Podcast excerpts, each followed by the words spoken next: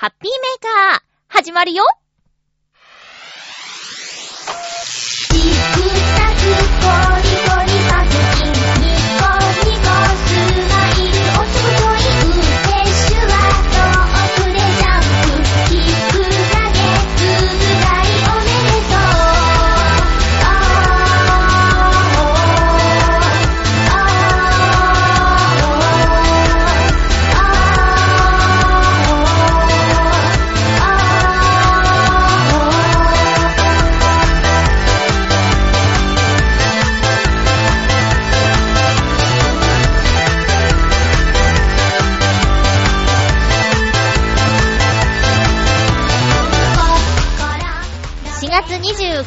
まゆちょのハッピーメーカー。この番組は、ハッピーな時間を一緒に過ごしましょうというコンセプトのもと、ちょわへよ .com のサポートでお届けしております。4月最後の放送になりますね。今日も1時間最後までよろしくお願いします。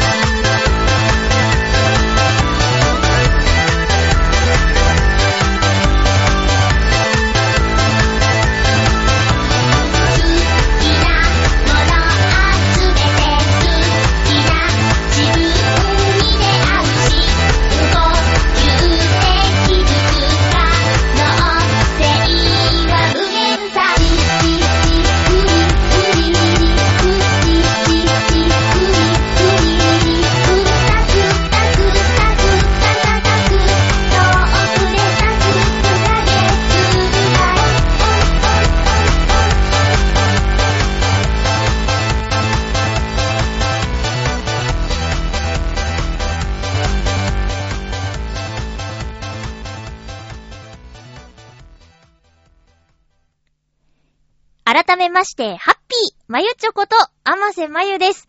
4月最後、もうあっという間ですけども、4月最後ですね。いやもうほんと、ほんとなんか毎日バタバタしてて、えっ、とね、こう、今日の放送についてちょっとメモをするときに、えー何月何日の放送って書いて、あ、え ?4 月25日だってってね、ちょっとびっくりしちゃったんですよ。でもなんか冒頭からしつこく4月最後、4月最後って言ってますけども、最後といえば本当に寂しいですけどね、えネバーギブアップルセミコロンが最終回を昨日配信の放送で迎えました。もうね、早速聞いちゃいました、お姉様は。いや、あのいつもね、10分前後の放送なんですけど、今回は33分間っていうことでね、えー、でも、なんか長く感じずに、いつも通りな感じで最終回をやっていたなっていうことで、もうゆこちゃん泣いちゃうんじゃないかなって思ってたけど、それはなく、最後までね、楽しく、いつもの感じで終わっていたので、終わったという感じがしないのが正直なところ、最後の挨拶も、バイバイじゃなくて、またねって言ってるんで、帰ってきてくれることを、私、一リスナーとして、えー、期待しているんですが、まあ、プレッシャーにならないようにね、いつでも帰っておいでということで、チョアヘヨの皆さんも言ってると思うので、その日をね、まあ、待つというか、楽しみにしていたいと思うんですが、皆さんどうでしょうか？多分ね、聞いてるリスナーさん、あの、ハッピーメーカーと合わせて聞いてくださってる方がたくさんいらっしゃると思うんですけども、タイミング合えばね、ゲストに来てほしいなとも伝えてあるんですが、まあね、事務所に入ってる方なので、その辺のしがらみ等々、難しいこともあるかもしれませんが、私は、ちょっと、そういうことも望んでおりますよ。うん。えー、っと、これからね、ゆこちゃんちょっと毎週、これまでのように声を聞くことはできないとは思うんですが、えブログとか、あのー情報をね、発信しているツイッターとかもあるので、えーこれからも変わらぬ応援を、お姉様としてお願いしたいなと思います。私、そう、一リスナーだったので、メールが読まれた時にはテンション上がっちゃいました。なので、えーこれからもね、あの過去放送は消えないのかな？ちょっと確認してないんですけども、ある限りはえー5年分の放送があるんで、もう一回聞いてもいいかもしれませんね。うん、面白いですよ。聞きやすいし、短い時間で聞きやすいし、ちょっとハッピーメーカーはね、えー60分やっちゃうんですけども、最後までよろしくお願いします。私、先週久しぶりに U スタイルに行ってきました。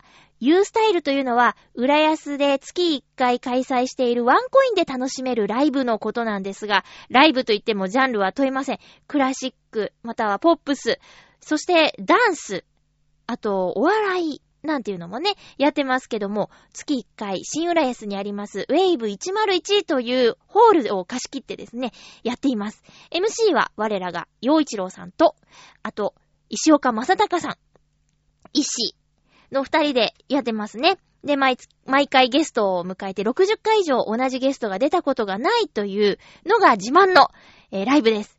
この回にですね、えー今回は早々にチケットが売り切れてしまったという、さき花江という、ゲストとしては最年少高校生ユニットの二人が登場しました。この二人、なんと、ミュージカル、アニーを務めたという実力派の二人です。今回も、あの、オリジナル曲は持っていないので、ミュージカルナンバーから、いくつか歌ってくれました。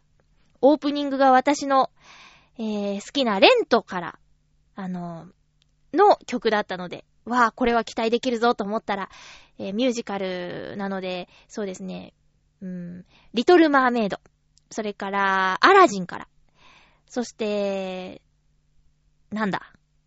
いろんな、いろんなミュージカルナンバーを披露してくれました。そしてオリジナルがないと言ったんですが、この U スタイルで初披露のオリジナル曲。作詞は、さきちゃんと花江ちゃん、そして洋一郎さんも加わって作ったという、作曲は洋一郎さんがしたという、えーミュージカルスターという曲の披露がありました。ミュージカルスターというのは、二人の夢だそうです。今高校生なんですけどね、レッスンとかを重ねて、これからミュージカルスターへの道を歩んでいくという、もうキラキラしてて、まっすぐでピチピチの二人のステージは眩しかったです。いい意味でね、影響を受けました。まあもうアラフォーの私、同級生の中には、えー高校生の娘さんいらっしゃる人もいるので、まあほぼ娘ですね。高校生って、高校生って、こんなキラキラしてんだと思ってね。私にもそんな頃があった。皆さんにもそういう頃があったでしょう。夢を見て、キラキラまっすぐな高校生の二人のステージ、本当に良かったです。えー、ユースタ TV というのがありまして、YouTube に。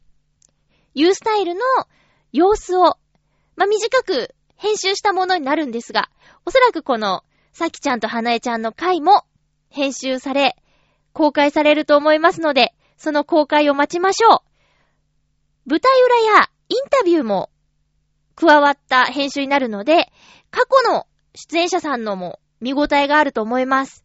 ぜひご覧ください。ええ。ですね。で、ここにですね、一緒にいたのが、チョアヘヨのめぐみさん。もうめぐみさんといえば、今いろいろ司会のお仕事とかで、えー、いろんなところ飛び回っていて、なかなか忙しくて会えない。もう会ったのどれぐらいぶりかなっていうぐらいの感じだったんですけど、まあ、終演後ね、ちょっと私バタバタしちゃってお茶とかできなかったんですが、顔を見て、まあ、少し開演までの時間お話しすることもできてよかったです。もう顔見るとほっとするよね。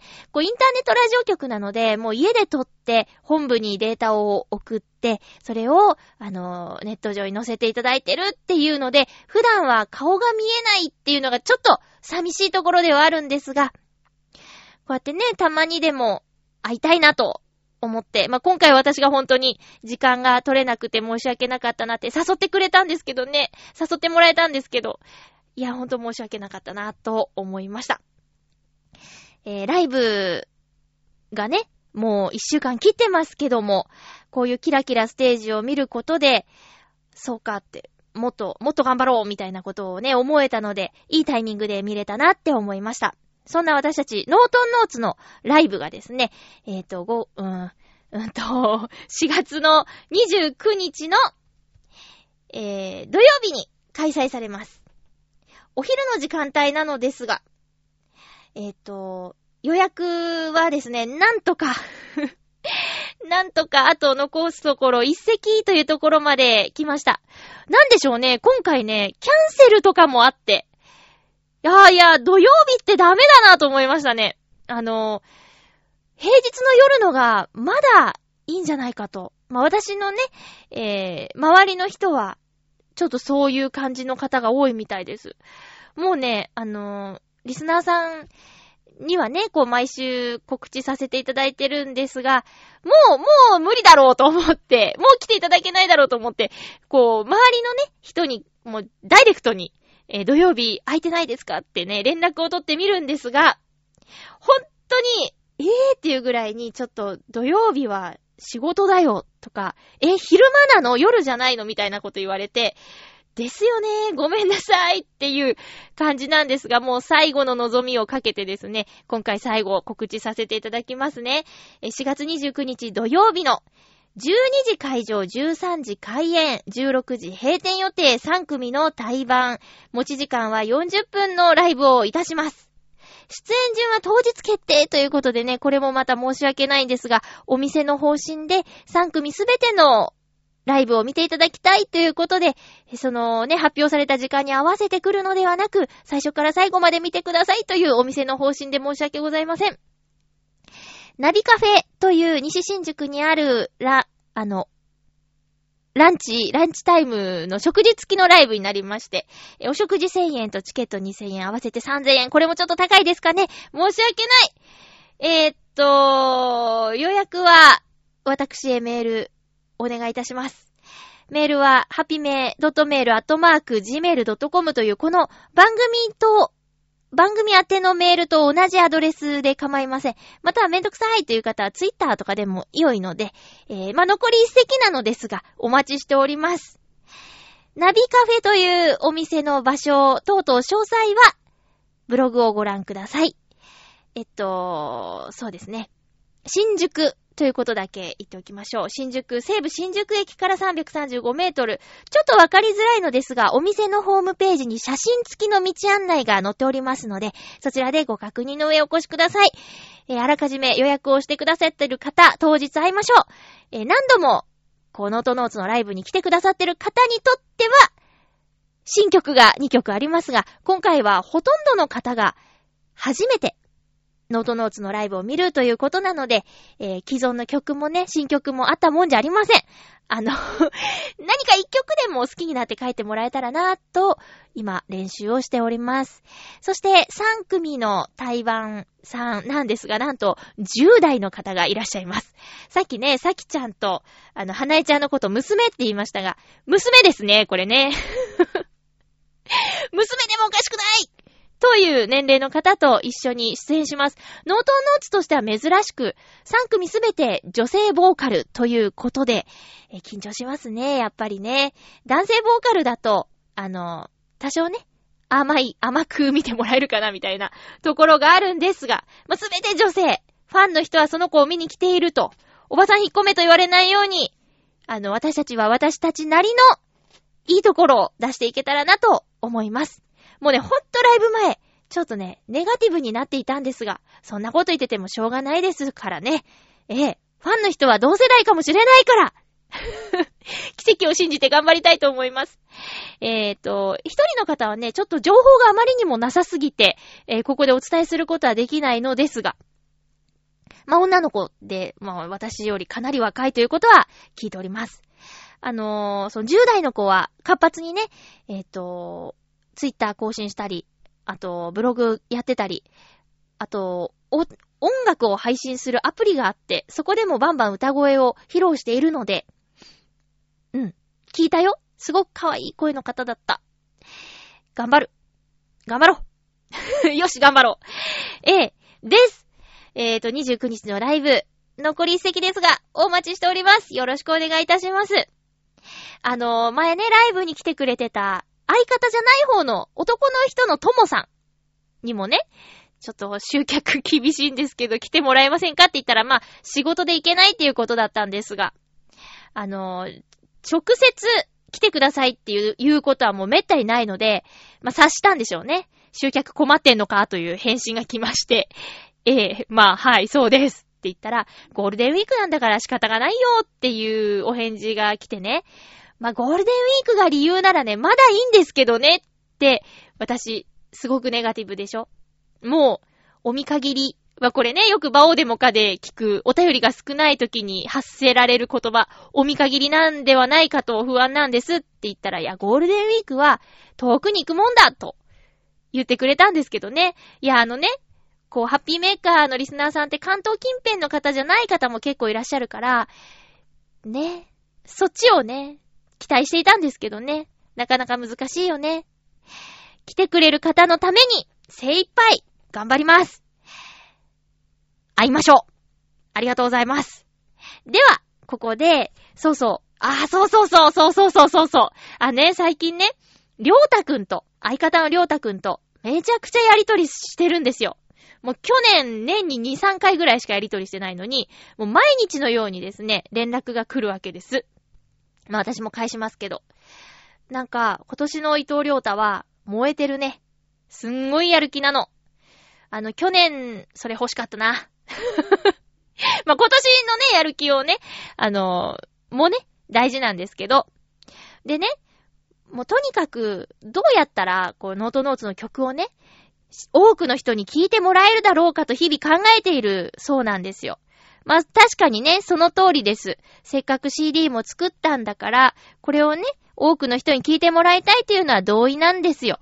なので、私にできることといえば、このラジオでですね、あの、ノートノーツの曲を聞いてもらうことだと思いまして、あの、いつもね、あ、曲流せなかったとかって言ってるけど、そうじゃなくて曲を流す時間を作ろうと思いまして、えー、無理やりですね、一曲聴いていただきたいと思います。え、どうか、このハッピーメーカーを聴いている方、まだそう、ノートノーツを知らないという方が聴いていることを願って、えー、一曲、そうですね、ノートノーツの自己紹介的な曲、アワペースをお聴きください。マイペースで歩いてきた耳をすませば誰かの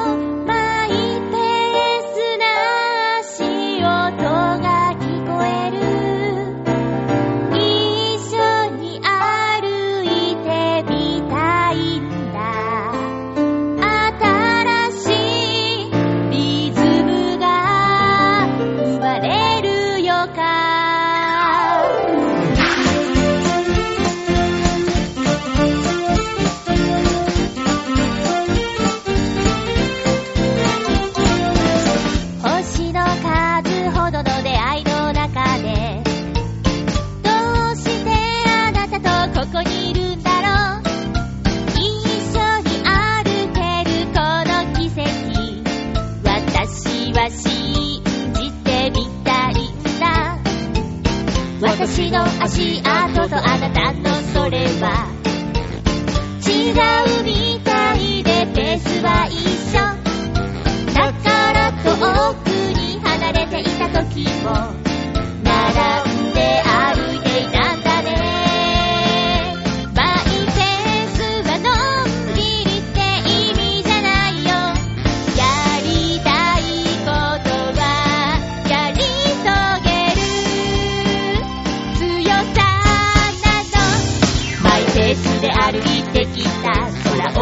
げたら誰かのマイペースな励ましが聞こえる。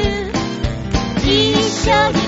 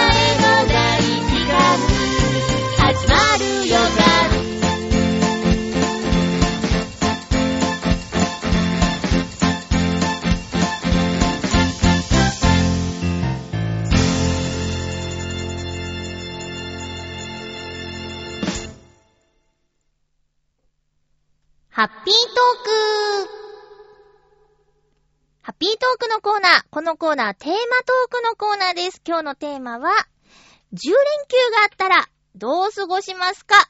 ということで、もうすぐ来る、ゴールデンウィーク。まあ、最長で10連休だそうですが、まあ、バッチリ休みが取れる人なんて日本中にどれくらいいるんでしょうか？ちなみに私は全く関係なく毎日過ごしております。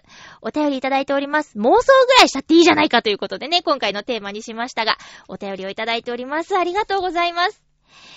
まずは、ハッピーネーム、七星さんから行きましょうか。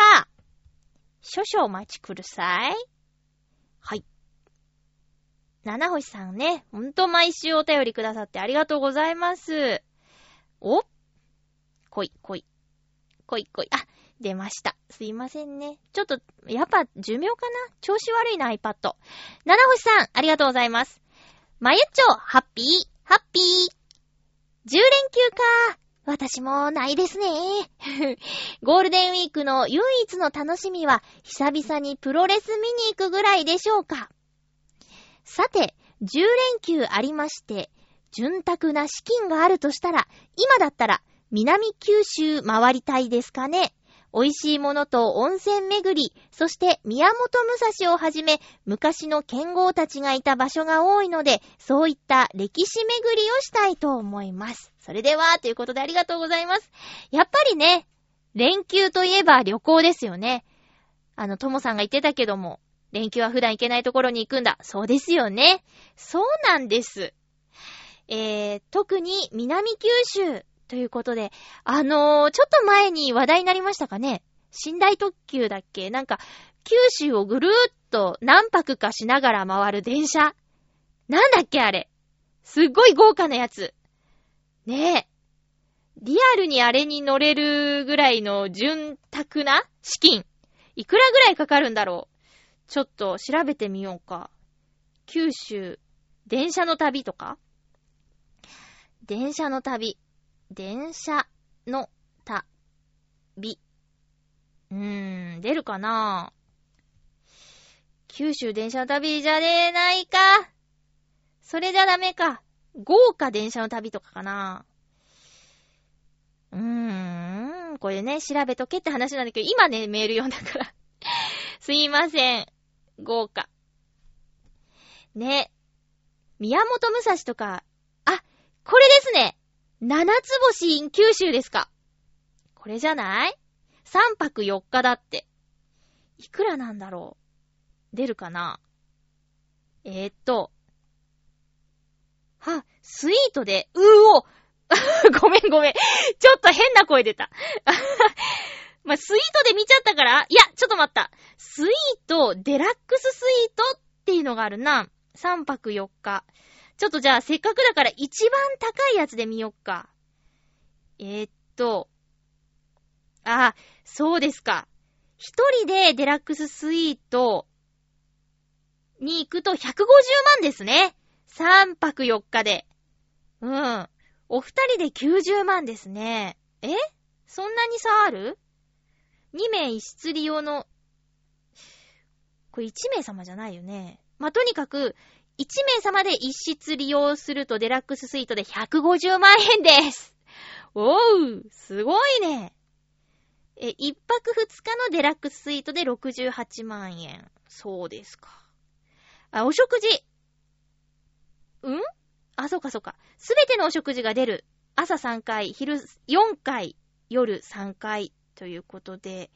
へぇー。これはすごいね。どこ回るの？ねえ。九州ぐるっと？抽選だって、応募多数なんだって。へえ、そっか、あるとこにはありますね。潤沢な資金。いやね、潤沢な資金っていうのはね、絶対条件ですね。まあ、ただ、なんか最近イタジェラとか聞いてると、北海道に飛行機で行くときに、まあ、新幹線より安く行けるみたいな話とかをしてるね。L、LC、LC、なんだっけ？なんだっけ？なんだっけ？飛行機のやつ。格安航空券とか、あれでね、こう安く行けるらしいですけどね。まあ、お金をかけりゃいい旅ができるかって言ったらそうでもないので、まあ、賢くやるのがいいんだと思うんですけどね。まあ、あるに越したことはないので、潤沢な資金。ちょっと潤沢な資金気に入っちゃって。へえ、そうか。いやーね、いいんですよ、いいんですよ。あのー、実際には休みないけども。もしあったらこういうことするってね、楽しい想像で頭をいっぱいにする、気持ちをいっぱいにするっていうのは、いいことだと思います。どうせ休みないし。どうせ。まあ、働きますよ。みたいなね。暗い気持ちでいっぱいするより、いや、もしあったら、こうするなー、こうするなー、楽しいなーって言って。ちょっとおバカさんぐらいが幸せだと思うんですよね。あの、私ね、ドラゴンボール、え Z の、チャラヘッチャラの歌詞が大好きなんですよ。頭空っぽの方が夢詰め込める。素晴らしくないですか？これね、ずっと、ずっとね、ふとした時に思い出すの。頭空っぽの方が夢詰め込める。すごいいい歌。七星さんありがとうございます。あの、ずーっとバカで色とは言ってませんよ。そういう時も必要ということですね。え、続きまして、ハッピーネーム、フクロウのキスさんです。ありがとうございます。まゆちょさん、皆様、ハッピー、ハッピー？今回のテーマ、もしも10連休もらえたらについて。私の場合、久しぶりに北海道旅行に行きたいですね。まだ5月では車中泊するには寒いと思いますけれど、一斉に花が開く5月の北海道は魅力的だと思います。実家には5月中に、あ、ごめんなさい。えー、現実には5月中に卒論指導があるので、少しでも論文を書き進めるために時間を使います。今年の連休は仕事のシフトを調整して、3連休の後、7連休と比較的大型連休になっています。おーこの連休を使ってできる限りしっかりと考えを深めたいですね。頑張りますので、応援よろしくお願いします。それでは、ということでありがとうございます。そうか、実際に長期連休があるけど、やりたいことというか、やるべきことがあるから、今はそっちに使いますっていう、そうか。休みがあったとしても、そうですね、使い方は、あ、けどね、私の、あのー、知り合いというか友達に、あのー、やっぱ物作りをする人や、えー、創作、制作活動をする人が、まあ、何人かいるんですけど、こうね、こう雑談の中でね、もしも連休があったら、まあ、今度ね、ラジオテーマにするからと思って、聞いてみたんですよ。そしたら、いやもうあの、旅行とかそういうんじゃないなって、やりたいことを思いっきりやる。それは今は、あの、書くこととか作ることですっていう人がほとんどだったから、まあ、袋のキスさんも、そういうことですよね。そうか。ちょっと羨ましいですけどね。3連休と7連休があるんだ。そうか。じゃあ思いっきし、その、卒論にね、えー、向けての、ゆっくりしっかりじっくり、もう思いっきし時間を使って考える時間になる、なりますように。それは応援しています。もちろん。頑張ってくださいね。ありがとうございます。5月は花が咲くんだ。いや、いつか行ってみたいな。5月、北海道。私、極端な時期しか行ったことないんでね。えーと、あ、そっか。でも、小学校の時の、なんか子供だけで行く旅行、ツアーにね、えー、当時、こう仲良くしてた女の子と一緒に参加したんだけど、それは夏でしたね。東野湖周辺。東野湖少年自然の家みたいな施設に2、3泊して、こう森で遊ぶとか、そんなことしました。うーん、3泊ぐらいしたかなちょっとホームシックになったのを覚えています。えー、5年生か、6年生、あ、いや、違うな。もっと前だ。4年生かな？ん？こないだね、テレフォンカード出てきたんですよ。なんか、あのー、その北海道旅行の時の写真がテレフォンカードになってて、あ、行ったなーと思って。で、その写真2枚や、2枚テレフォンカードになってたんだけど、なぜそこ？っっていうね。なぜこの写真をテレフォンカードにしたんだっていう写真だったの。うん、一つは、なんかパターゴルフ場みたいなところで、結構二人の写真、そう、一緒にいた女の子との写真、顔アップになってて、背景とか、全然自然感がないやつが一つ。と、あと飛行場ですね。飛行場の写真。うん。なぜそれ？もっと北海道っぽい写真にすればいいのにね、と思いました。でね、テレフォンカードね、今もう全然使わないですけど、テレフォンカードを集めたファイルが、カードケースが出てきて、あれ？これ懐かしいな。なんでこれ使ってないんだって。中国三大珍獣店のホログラムの未使用の、あの、テレフォンカードとか、あと、なんだろうな、学園祭の やつとか、98年とか書いてあったけどね。えー、そんなん出てきましたけど、北海道いいですよね。そうですか。5月はまだ、そうか、車中泊はね。車中泊できたらいいですよね。だいぶ浮くけど。うん。その分、食に使ったりね、してね。あー、楽しいな。想像してるだけで楽しいな。私ね、ちょっとね、旅行の計画あって、もう久々に2泊しますよ。2泊。えー、もう休み申請も出して、バッチリです。うーんとね、場所はね、うーん、USJ。USJ に、まあ、3回目です、私は。でも一緒に行く子は初めてということで、もうずっとその子がね、USJ 行ってみたいなーってずーっと言ってたんですよ。で、まあ、その子の誕生日に合わせて行きたかったんですけど、ちょっと、その予約の関係とあとプランの安いやつを見てたら、えー私の誕生日周辺になっちゃいましてね、くしくも。USJ 行ってきます。えー、USJ2 日間。もう、これで、今後行かなくてもいいぐらい楽しもうということで、もう1日は完全にハリーポッターエリアに使う気で、で、もう1日は、えー、他のアトラクションと、なんならもう一回ハリーポッターエリアに行こうっていう計画で今進めていますね。えー、っと、ゴールデンウィーク中はやっぱり、あの、私のね、働いている場所柄、休みを取るなんて、できないのに、ライブするけどね。ライブの日は休み取っちゃってますけども、えっ、と、ちょっとね、そういう波が過ぎて、落ち着いているタイミングで連休をいただきまして、普通の高級日と合わせて連休取って、出かけていきたいと思っておりますが、えー、っと、遅めのゴールデンウィーク、早めの夏休みっていう感じですかね。袋のキスさん、ありがとうございました。頑張ってねそんな袋のキスさんから、えー先週、送れなかった件についてっていうことで、普通歌としていただいてるんですが、ここでご紹介したいと思います。まゆちょさん、ハッピー、ハッピー前回放送分のお便りできず、申し訳なく思っています。とんでもない。もうほんといつもありがとうございます。ないとあんなに寂しいのかと。えー実感した次第ですよ。いや、でもいいんです。ありがとうございます。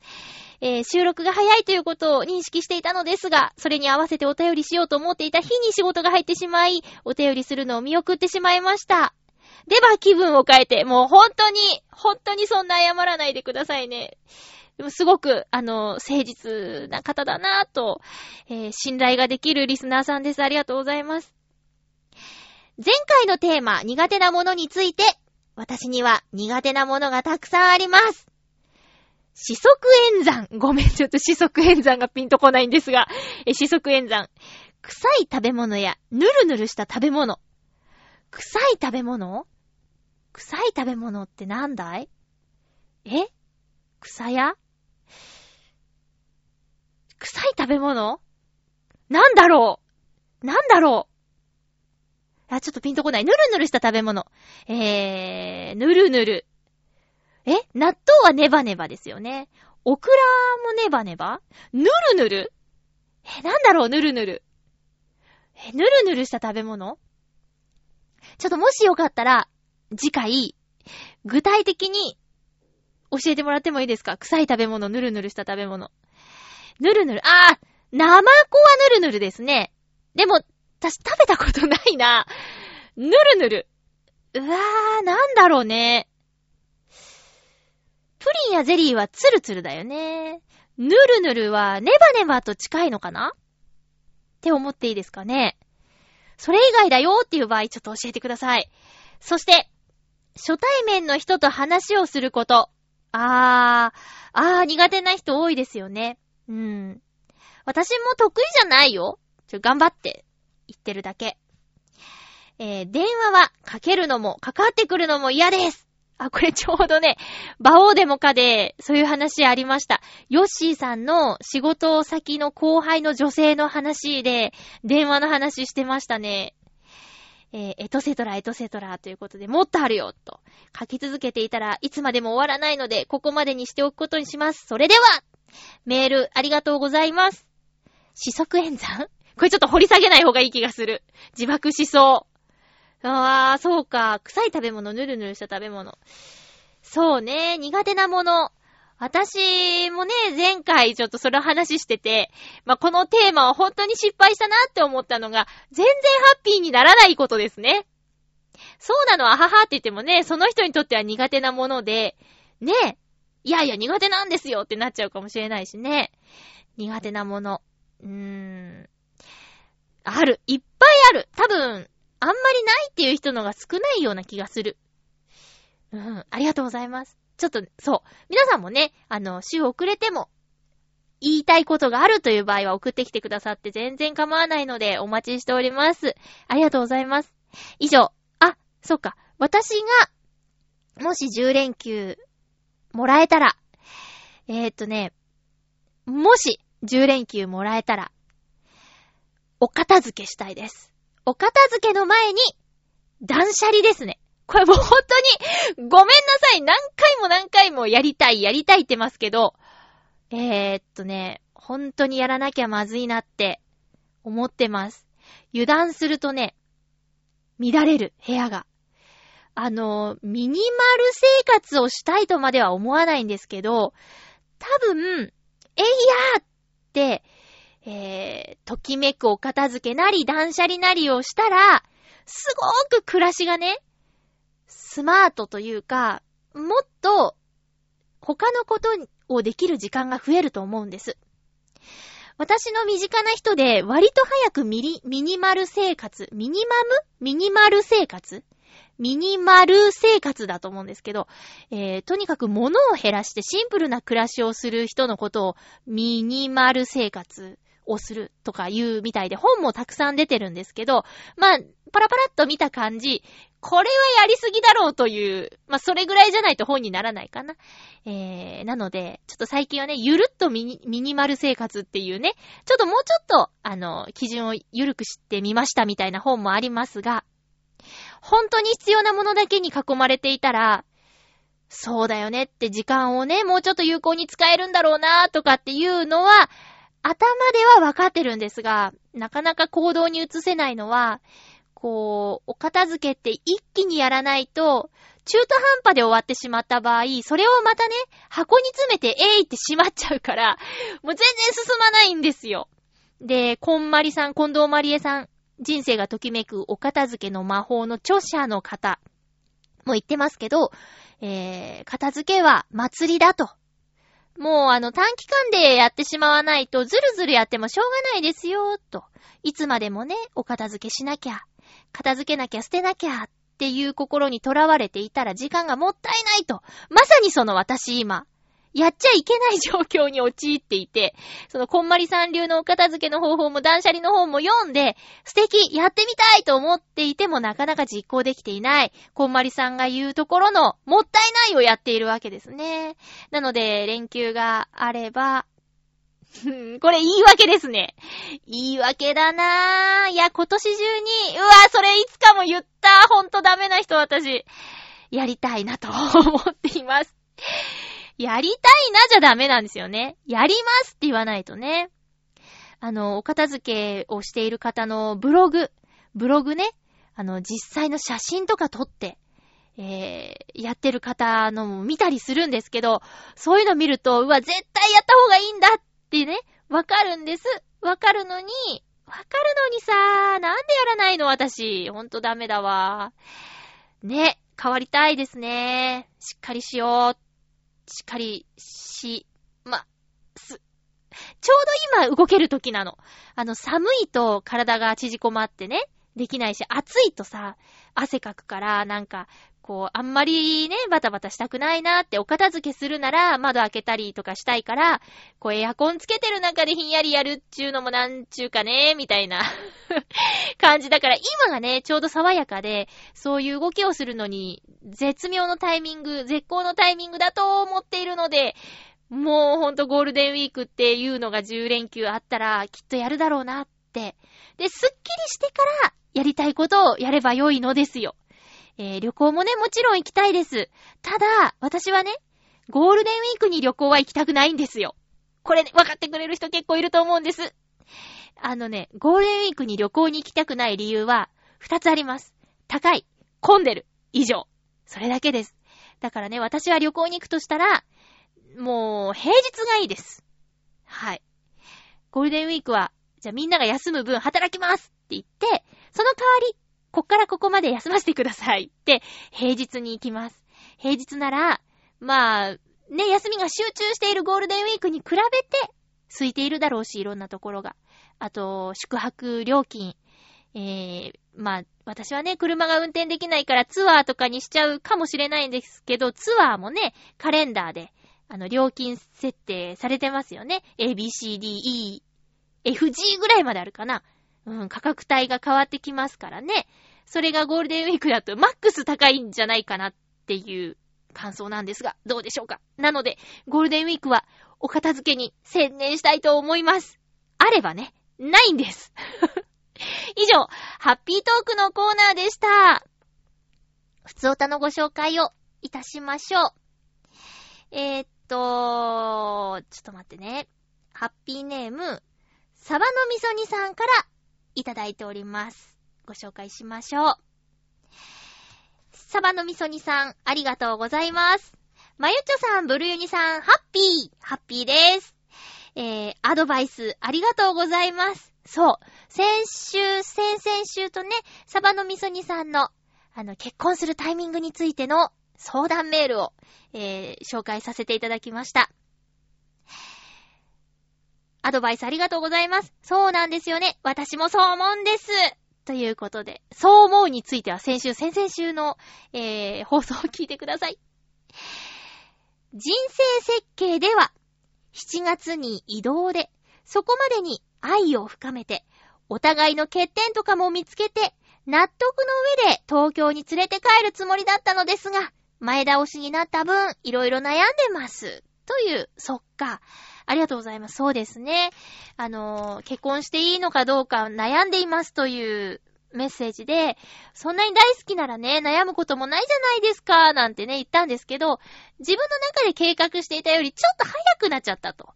で、それはつまり、あの、彼女の生活の環境も変わっちゃうから、本当にそれでいいのかなって、もうちょっと時間をかけて彼女を知りたかったって、そりゃ悩むよね。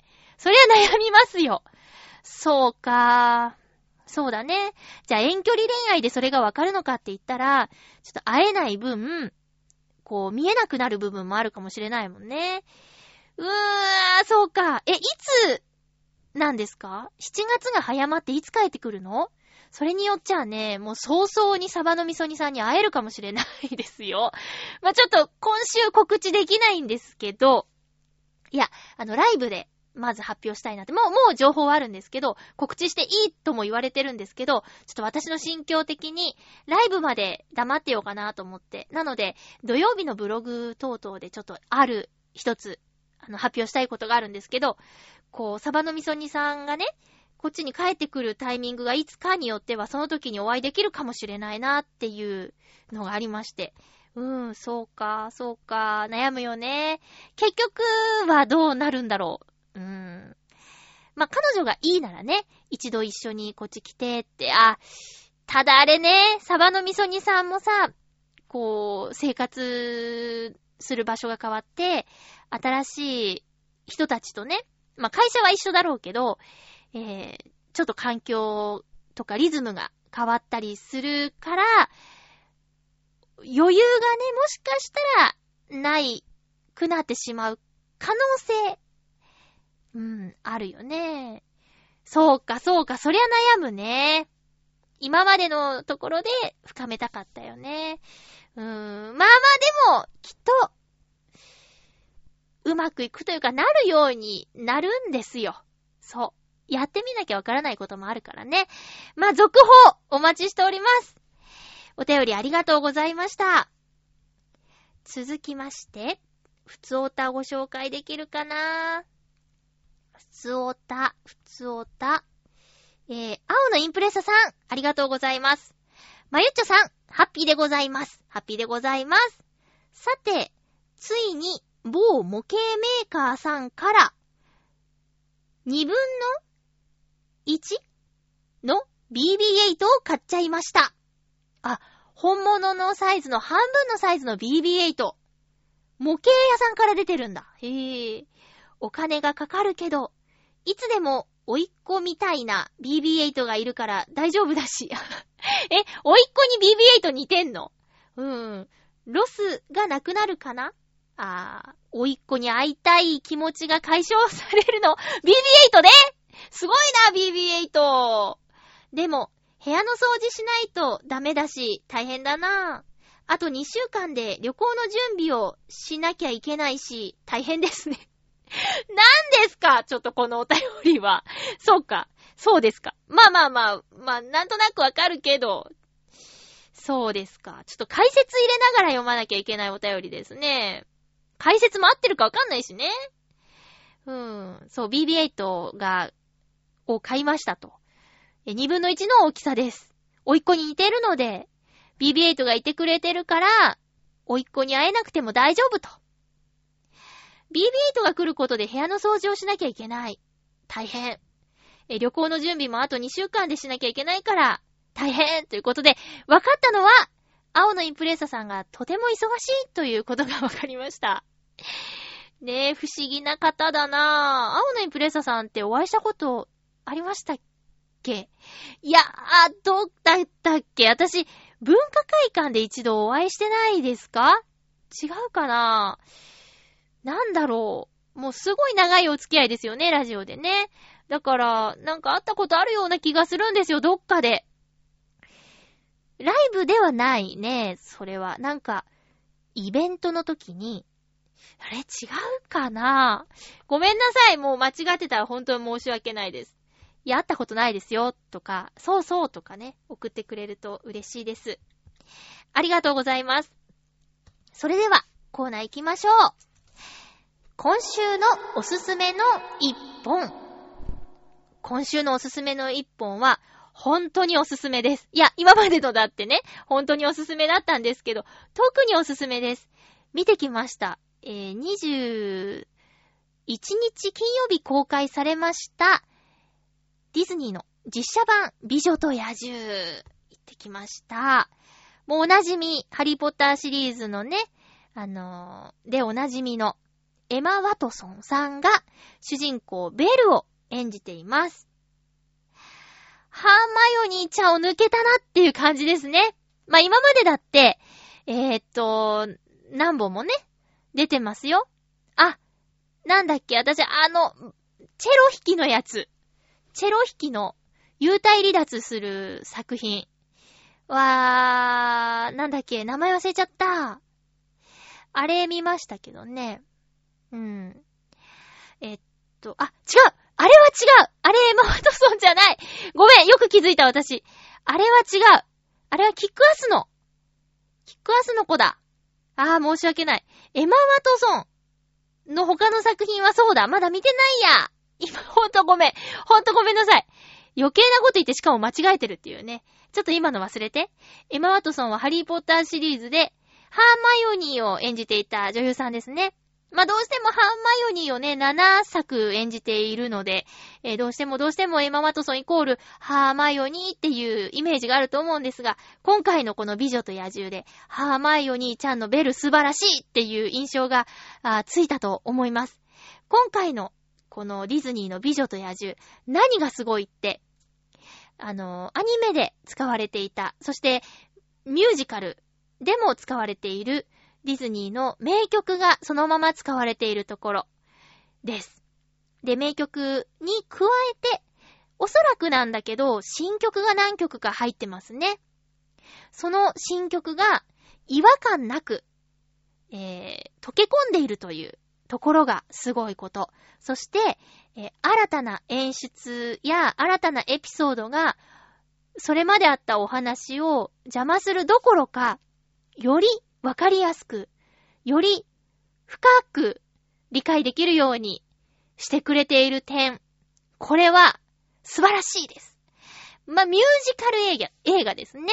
アニメの方もね、音楽で進んでいくところあったと思うんですけど、そうだよねって、そう、そりゃそうだミュージカル映画ですよっていう感想。ものすごく良いです。私ね、美女と野獣は劇団四季のやつも見てるんですけど、あのー踊りと歌とで、ものすごく舞台化に合ってる作品だと思ったんですけど、もうね、実写版本当にいいの上来た。もっといいし、予想よりもずっといいですね。一つだけ、あー、二つ、いやー、二つぐらいちょっと。いや、でも一つにしとこっか。あのー、もう予告の段階でね、美女と野獣、ディズニーが大好きなお友達と言っていたのは、えー、まあ、魔法でね、王子様が野獣に変えられて、真実の愛を知らない、知るまではこの姿のままだぞっていうね。しかもタイムリミットがある。バラの花が散るまでにっていう。で、王子様も野獣になったし、王子様を甘やかしてきた。王兵な王子様を注意しなかった。家来、お手伝いさんたち、お城で働くみんな、周りの人たちみんな、を、物に変えてしまったっていうところがあるんですけどね。アニメではもちろん可愛く描かれているそのキャラクターたち。実写化でね、その人間が物に変えられた姿っていうのは、ちょっと、そうですね、もう、もうちょっと頑張ってーっていうね。予告の段階でルミエールが、ルミエールがあんまりかっこよくないとか、ちょっと思っちゃってましたね。あと、ポット夫人とチップ。こう、目描いただけやんっていう、まあ、しょうがないんですけど、しょうがないんですけど、まあ、まあまあ、そんな感じです。で、私、アニメ版、もうこれストーリーのネタバレとかっていうのは特にないですよね。絵本とか、まあアニメの映画とかもあるんで。うん。で、そのアニメの映画の中で、ガストンっていうね、ちょっと、強いんだけどバカ、ソヤっていう言葉を私、美女と野獣見て、ソヤを辞書で調べましたけど、あの、乱暴で、ちょっとおバカな人がいるんですよ。で、その人の、なんていうか、腰巾着っていうかね、お友達っていうか、いつも一緒にいるルフーっていう役があるんですけど、ルフーがね、好きだったんです、アニメの時。なんか、なんか好きだったんです。可愛いなと思って。で、実写版のルフー見て、もっと好きになったよ。ちなみに今回字幕で見たんですけど、吹き替え版も、まあ面白そうですね。ミュージカル俳優さんをキャスティングして、もちろん歌とセリフとあるからね、ばバッチリな配役だと思います。